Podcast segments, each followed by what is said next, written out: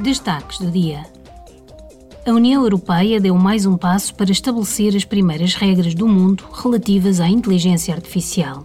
Na semana passada, a Comissão do Mercado Interno e da Proteção dos Consumidores e a Comissão das Liberdades Cívicas, da Justiça e dos Assuntos Internos aprovaram novas regras de transparência e de gestão dos riscos sobre este tema.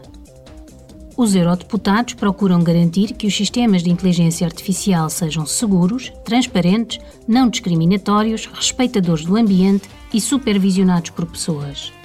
Nas suas alterações, também incluíram a proibição da vigilância biométrica e do reconhecimento de emoções.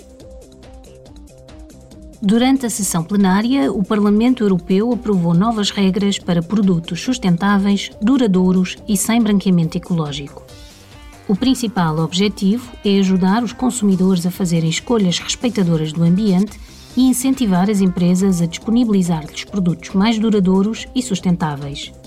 Os eurodeputados tencionam proibir a utilização de alegações ambientais genéricas como respeitador do ambiente, natural ou biodegradável, caso não apresentem provas detalhadas.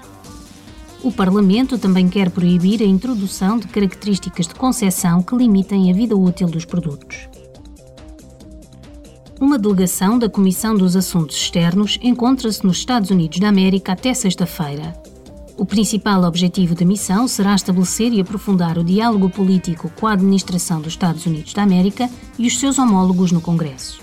Os deputados realizarão reuniões em Washington e no Wisconsin, um estado dito oscilante e indicador em termos de orientação política.